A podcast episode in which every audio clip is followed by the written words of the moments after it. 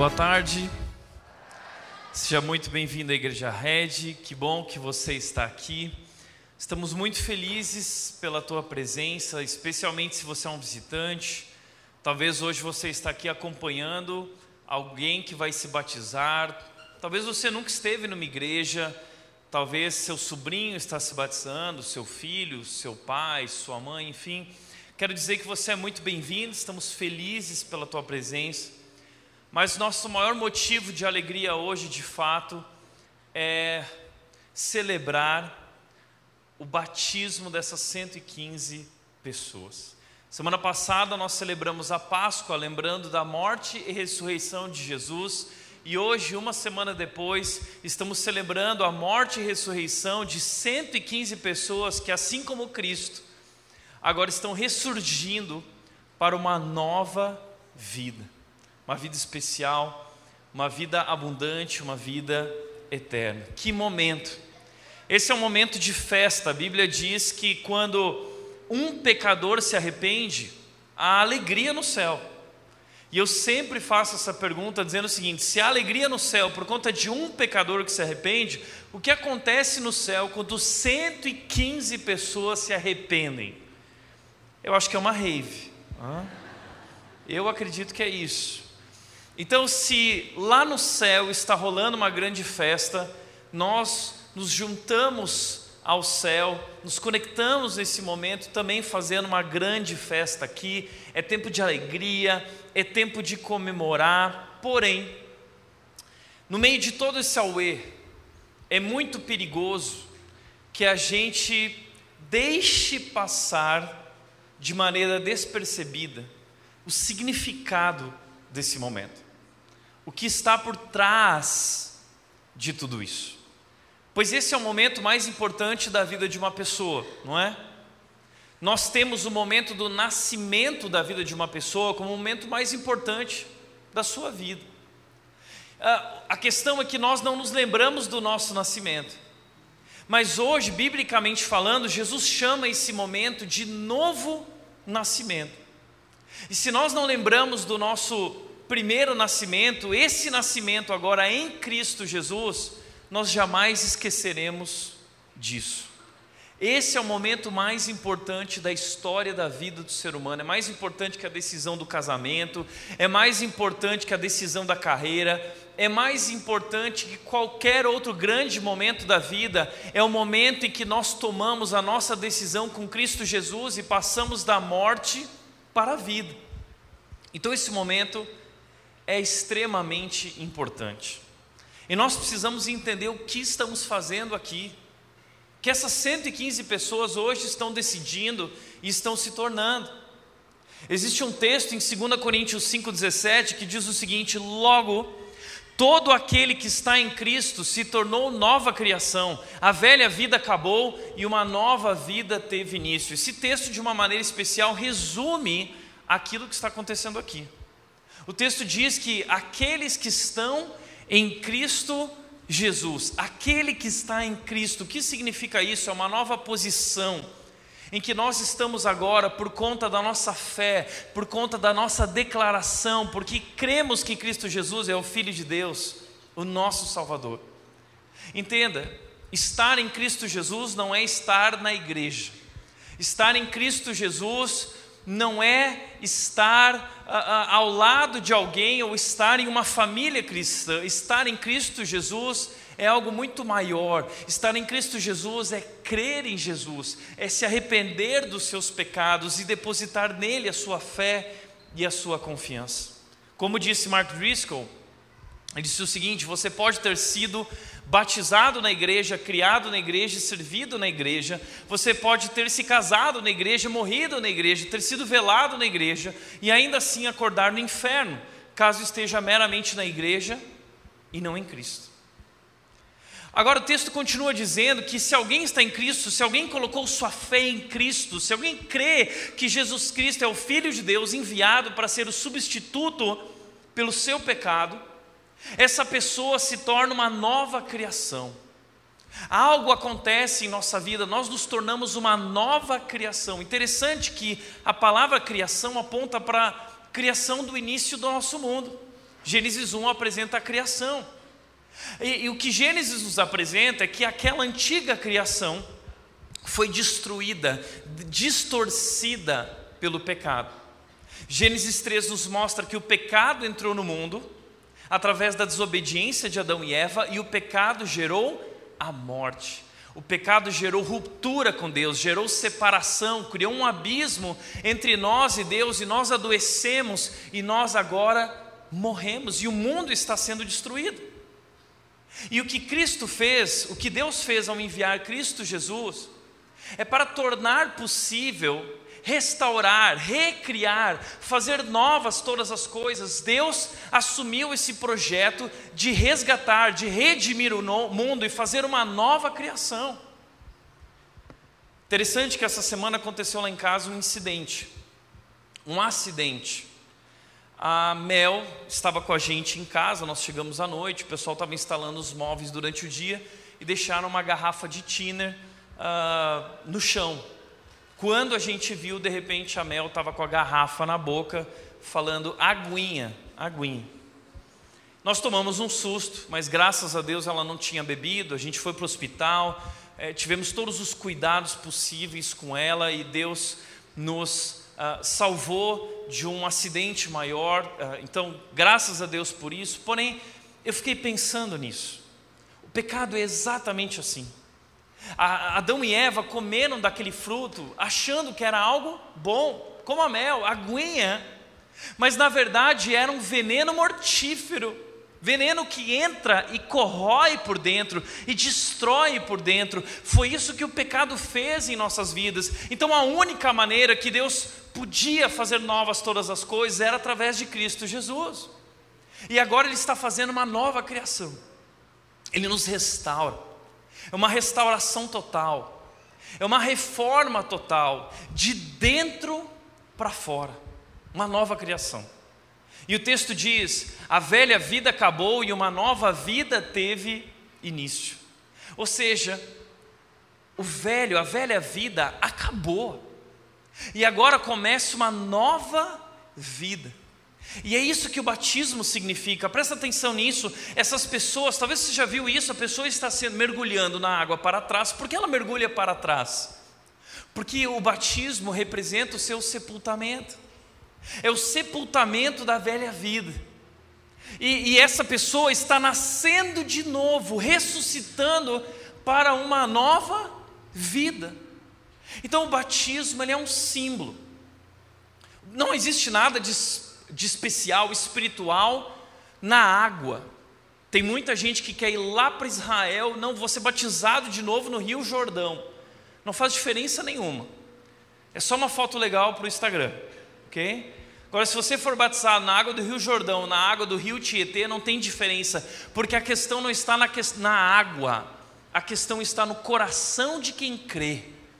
É no coração que é gerada essa transformação interior e o batismo representa, ele é um sinal externo e visível de uma realidade interna e invisível. Então, o batismo é uma maneira que Jesus criou para representar aquilo que Deus está fazendo em nossas vidas no invisível interiormente. Olha que lindo isso.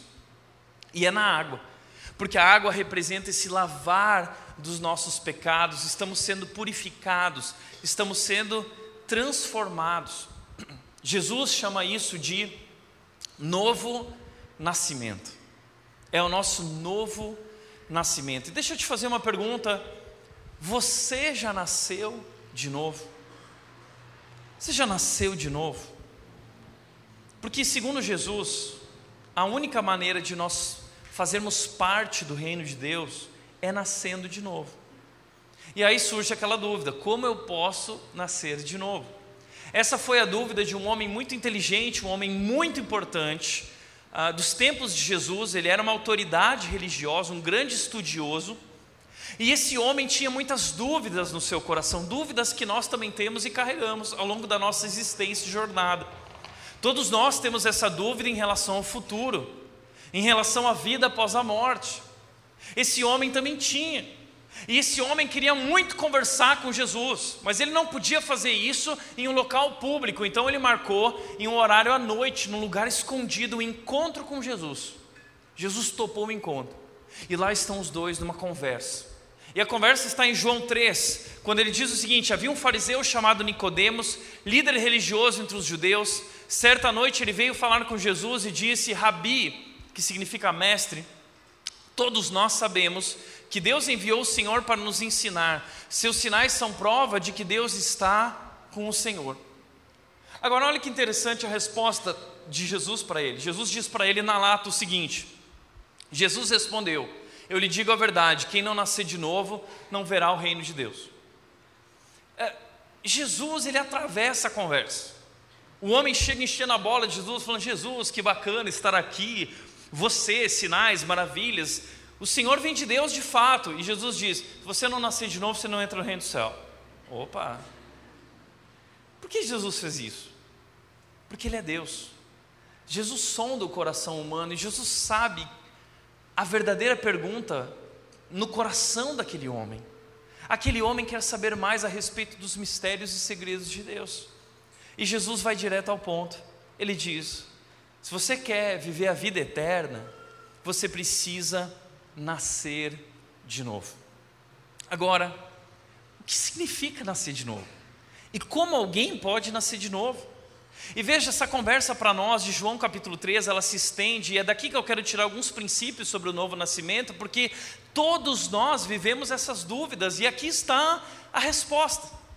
Primeiro lugar, o que nós descobrimos aqui é que o que não é o novo nascimento? Em primeiro lugar, o novo nascimento não é ser uma pessoa profundamente religiosa. Não corresponde, não equivale a ser uma pessoa religiosa, porque esse homem era profundamente religioso, ele era uma das maiores autoridades religiosas judaicas. Mas isso não fazia dele um homem nascido de novo, isso não fazia dele um filho de Deus. Então, religião e ser nascido de novo não tem nada a ver uma coisa com a outra. Nós temos dito aqui que é possível ser uma pessoa profundamente religiosa e ainda assim não conhecer a Deus e acabar perdido no inferno. Segundo lugar, o que o novo nascimento não é ter profundo conhecimento da Bíblia. Esse homem era um fariseu. O trabalho desse homem era interpretar a Bíblia, interpretar a lei, o Pentateuco. Ele era um doutor em teologia. Ele ensinava sobre a Bíblia mas isso não fazia dele um homem nascido de novo. Nós aprendemos também nessa história que o novo nascimento não é ocupar um cargo de liderança na igreja, porque esse homem tinha um dos cargos mais importantes na comunidade judaica. É possível que alguém esteja trabalhando na igreja, liderando uma igreja, pregando numa igreja, servindo numa igreja, e ainda assim não tenha nascido de novo. Uau! Nós aprendemos também nessa história que novo nascimento não é ter as informações certas sobre Jesus. Porque esse homem tinha as informações certas, ele chega para Jesus dizendo: Rabi, Rabi é mestre. Então, para esse homem, Jesus é um homem com sábios ensinamentos e que tem autoridade de Deus sobre a vida dele porque ele faz milagres. Mas o que Nicodemos não está enxergando é que Jesus é muito mais do que um mestre. Ele está diante do próprio Deus, o Salvador do mundo. Então, não basta ter as informações certas sobre Jesus, porque eu conheço muita gente que sabe tudo sobre Jesus, mas isso não te faz ter nascido de novo. E por último, novo nascimento não é uma reforma moral da vida. Porque Nicodemos é um homem que teve uma reforma, que cuida dessa reforma moral em sua vida. Ele é um homem extremamente exigente com relação à obediência à lei. Mas isso não faz dele um filho de Deus, isso não faz dele alguém que nasceu de novo, porque a vida cristã, porque o nascer de novo, nada tem a ver com uma conduta na minha vida, nada tem a ver com regras que eu estabeleço, nada tem a ver com ser uma pessoa boa, nada tem a ver com ser uma pessoa melhor, não é sobre isso. O novo nascimento é algo muito maior do que isso. Então, se não é isso, que é nascer de novo? Nascer de novo, segundo Jesus, em primeiro lugar, é algo radicalmente novo, porque no versículo 13 ele diz: Eu lhe digo a verdade, quem não nascer de novo não verá o reino de Deus. A palavra novo aqui, a ideia no original é inédito. Quem não nascer de novo, é essa coisa inédita, é uma novidade, é algo nunca visto antes. Tem muita gente que fala assim: ah, eu vivi um acidente, o caminhão passou por cima de mim, eu sobrevivi, Deus me deu uma segunda chance, é como se eu tivesse nascido de novo. Muito legal essa experiência, você deve ter aprendido muito com isso, excelente, porém, não equivale. Não equivale, não estamos falando disso sobre nascer de novo. Nascer de novo é nascer de Deus, é um nascimento que vem do alto. A mesma palavra novo também tem a ideia de de cima, do alto, que vem do céu, o que vem de Deus. É um nascimento que é operado por Deus em nossa vida. Portanto, é uma obra exclusiva de Deus. Então Nicodemos entendeu isso porque a pergunta dele foi, ou ele não entendeu, né? Porque ele disse: "Como pode um homem velho nascer de novo?" Perguntou Nicodemos: "Acaso pode voltar ao ventre da mãe e nascer uma segunda vez? Como eu posso fazer isso?" Bom, você não pode, Nicodemos, somente Deus pode operar, é uma obra exclusiva de Deus em nossas vidas, não há nada que você possa fazer para nascer de novo. Não tem regra, não tem nada para fazer, é algo que somente Deus pode fazer. E como Deus faz isso? Jesus diz. Ele diz o seguinte: Jesus respondeu: Eu lhe digo a verdade, ninguém pode entrar no reino de Deus sem nascer da água e do Espírito. Então, o que Jesus está dizendo é que esse novo nascimento é uma transformação interior realizada pelo Espírito de Deus em nossa vida. Ninguém pode participar do reino de Deus se não nascer da água e do Espírito. Por que da água e do Espírito? Porque a água e o Espírito eram importantes símbolos no Antigo Testamento. A água representava purificação, ou seja, a água tem a ver com esse processo de arrependimento da minha vida, onde eu reconheço meus pecados e eu sou lavado dos meus pecados, e Deus coloca o seu espírito na minha vida, e o seu espírito gera na minha vida um novo coração, uma nova atitude. Provavelmente Jesus está fazendo uma referência a Ezequiel 36, versículos 26 e 27, que Deus diz isso: Eu vou colocar um novo coração dentro de vocês, com o meu espírito, a minha presença dentro de vocês. Então, somente o Espírito de Deus, interiormente, pode fazer isso em nossas vidas. Agora a pergunta que surge é: como eu posso ter o Espírito Santo de Deus na minha vida, para que ele opere esse novo nascimento?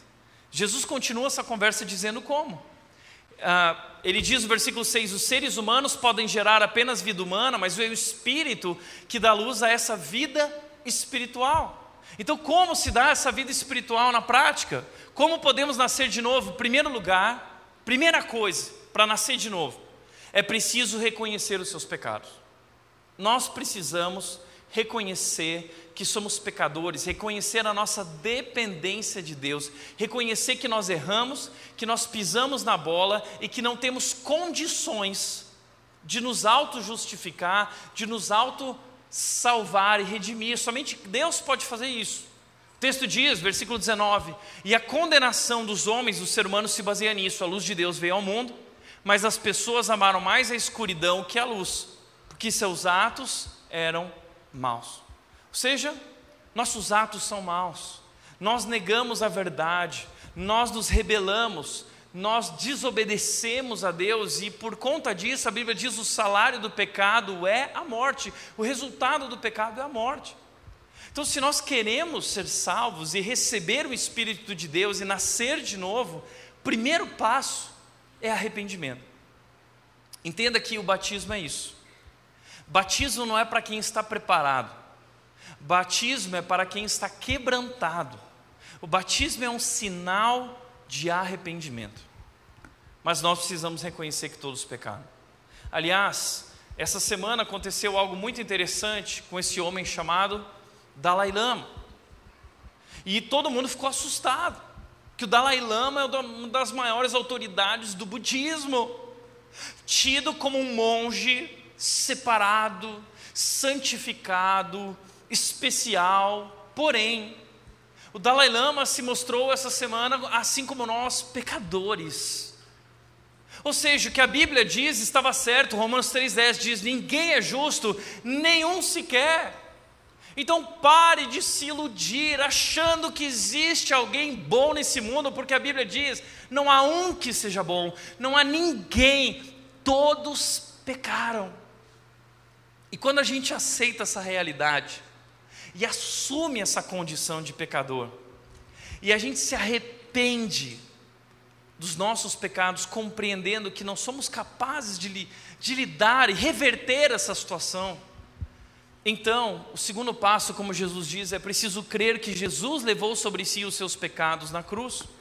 Por isso Jesus está dizendo para Nicodemos, João 3,16, esse texto famoso foi dito por Jesus numa conversa à noite com Nicodemos. Jesus disse: Porque Deus amou tanto o mundo que deu seu Filho único para que todo aquele que nele crê não pereça, mas tenha vida eterna. Ou seja, Deus deu o seu único filho para que o seu filho como substituto, assumisse a condenação do pecado, e Deus derramaria condenação sobre seu filho e o perdão sobre a todo aquele que crê.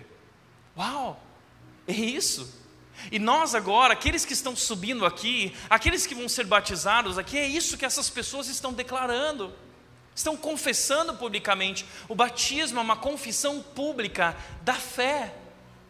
Essas pessoas hoje estão dizendo para vocês: como um testemunho, eu creio que Jesus Cristo é o Filho de Deus que levou sobre si os meus pecados na cruz. Uau! Portanto, diferentemente de Dalai Lama, 1 Pedro 2,22 diz: Ele não cometeu pecado algum e nenhum engano foi encontrado em sua boca. Ele não cometeu pecado algum. Jesus é justo, Jesus é perfeito. Ele é santo, santo, santo. Ele é o próprio Deus que entrou na história. Ou seja, Jesus é maior que Dalai Lama. Jesus é incomparavelmente maior. Dalai Lama é como nós, é gente ruim, é pecador e qualquer outra autoridade no mundo. Jesus Cristo disse: Eu sou o caminho, eu sou a verdade, eu sou a vida e ninguém vem ao Pai a não ser por mim. É através de Jesus que o nosso novo nascimento é possível, que a salvação é possível. Uau! É disso que nós estamos falando hoje aqui, é isso que está acontecendo aqui. É salvação, é novo nascimento, que é gerado através dessa fé pública em Cristo Jesus. Mas o que essas pessoas hoje recebem? Sabe o que elas recebem ao crer em Jesus? Os resultados do novo nascimento, segundo Jesus, primeiro resultado, livramento da condenação. Essas pessoas que aqui hoje estão foram libertas das consequências e do poder do pecado. Elas já não são mais escravas do pecado. Elas já não precisam mais viver para satisfazer suas vontades humanas, seus desejos humanos, não. Agora elas são livres foram libertas e o Espírito de Deus é a sua força que as capacita a viver uma nova vida. Foram libertas da condenação do pecado a morte não tem mais poder sobre elas. Cristo venceu a morte. Onde está a morte? A tua vitória sobre essas pessoas. A morte já não tem mais poder. A morte já não é mais a última palavra, porque elas agora estão em Cristo Jesus e receberam com Cristo Jesus a garantia da vida eterna.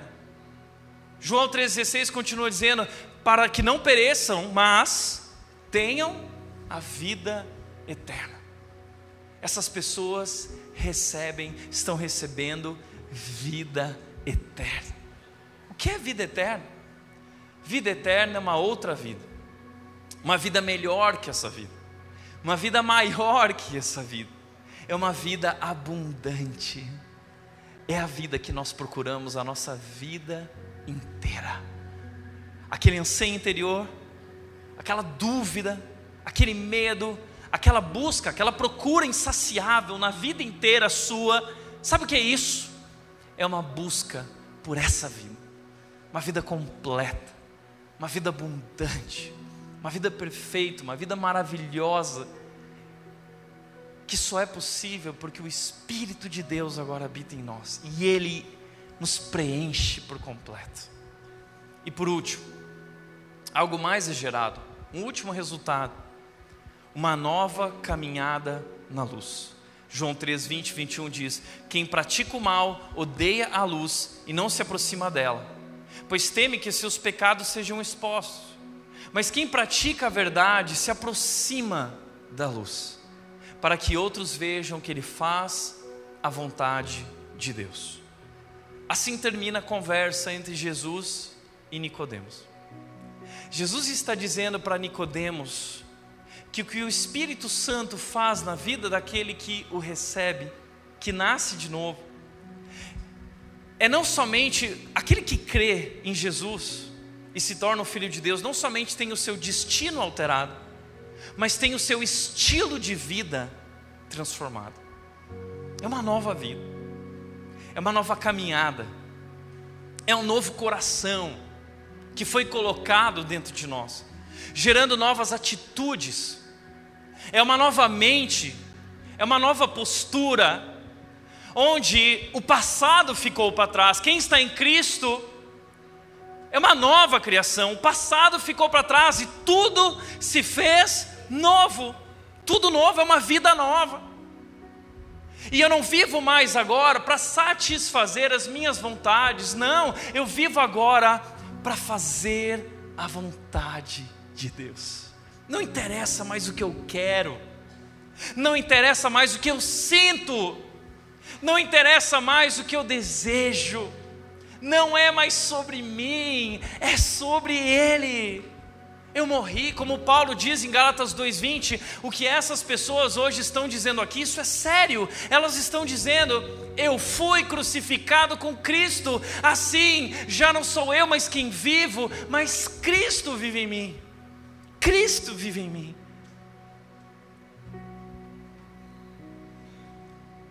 Então Jesus Cristo sobre isso ele disse o seguinte: se alguém quiser me seguir, a gente precisa entender o que significa seguir Jesus. Essas pessoas estão se tornando filhos de Deus, seguidores de Jesus. O que significa seguir Jesus? Ele disse: se alguém quiser ser meu seguidor, negue a si mesmo, tome diariamente a sua cruz e siga-me. Porque ser um seguidor de Jesus é morrer para si mesmo. Então deixa eu te falar uma coisa. Se, você, se o que você está procurando é sucesso na vida aos olhos do mundo, é prosperidade, riqueza. Se o que você está procurando é encontrar a sua melhor versão e melhorar como pessoa, o que eu quero te dizer é: não siga Jesus. Não siga Jesus. Corre de Jesus. Jesus te leva na direção contrária. Jesus está te convidando para morrer. Se você quer se apegar à vida, se você quer desfrutar das coisas que o mundo tem a oferecer, e reconhecimento, e poder, e status, procure um coach, procure o Dalai Lama, procure o budismo, mas Jesus te leva a morrer. Você não vai encontrar a sua melhor versão, a sua versão vai morrer para que em você uma nova versão renasça, a versão de Jesus Cristo habitando em sua vida. É isso que Deus vai fazer em sua vida, e isso só é possível se você morrer para si mesmo. Nós só temos duas opções: ou nós negamos a nós mesmos, ou nós negamos a Cristo. A quem você irá negar? É por isso que Jesus disse: se alguém quiser me seguir, Tome a sua cruz diariamente. Sabe por que tome a sua cruz diariamente? Porque a cruz é um lugar onde a gente morre.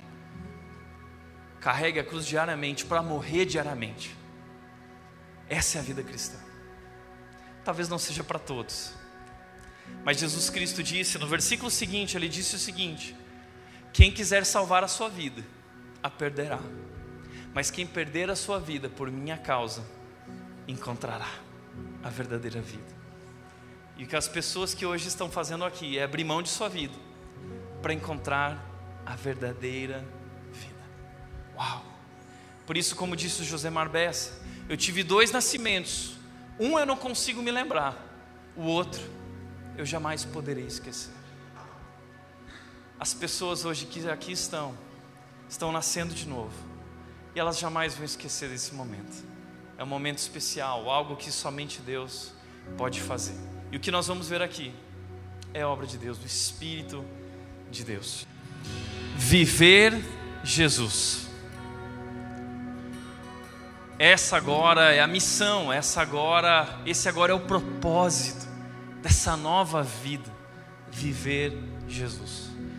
E eu quero chamar essas pessoas que hoje estão nascendo de novo, pessoas que estão deixando o seu passado para trás para viver uma nova vida e viver Jesus. Quero chamar os 49 batizandos da tarde, venham aqui para o palco rapidamente, por favor. Uma salva de palmas.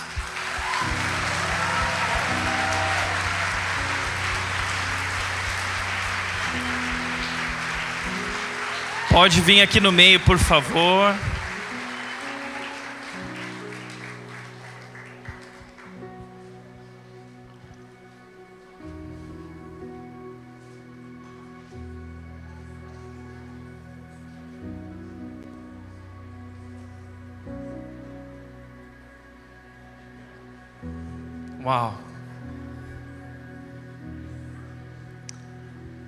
Que momento especial. Só Deus pode fazer isso. Vocês foram libertos do poder e das consequências do pecado. Vocês foram perdoados, agora vocês são chamados filhos de Deus, agora vocês fazem parte dessa família, família de Cristo Jesus, a família de Deus. E nós estamos tão felizes por isso, tão felizes. Mas ao mesmo tempo eu quero lembrar da responsabilidade que vocês têm a partir de agora, especialmente quando vocês subirem depois da água, quando vocês saírem da água, uma nova vida começou. E o maior desafio dessa vida que vocês têm agora é viver Jesus. E é por isso que eu quero orar por vocês. Vamos orar? Pai querido, nós queremos te agradecer por esse momento, pela tua obra. Queremos te agradecer por Jesus, teu filho, teu único filho, que se entregou em nosso lugar e morreu para si mesmo para derramar sua vida sobre nós. E hoje aqui comemoramos, Pai, a salvação, o novo nascimento de tantas pessoas, Deus. Que momento maravilhoso. Somos gratos pelo teu amor. Que grande amor. Ao mesmo tempo, Deus, estamos comprometidos com o teu amor. Estamos comprometidos com Cristo. Estamos comprometidos com essa mensagem do evangelho e agora nós queremos que tudo seja sobre Ele, nós queremos cantar sobre Ele, nós queremos falar sobre Ele, nós queremos viver para Ele, nós queremos viver Jesus. Que cada um aqui possa assumir esse compromisso, esse desafio de vida, Pai. Essa é a nossa oração, nós nos rendemos a Ti e ao Teu amor, em nome de Jesus, em nome de Jesus. Amém. Amém.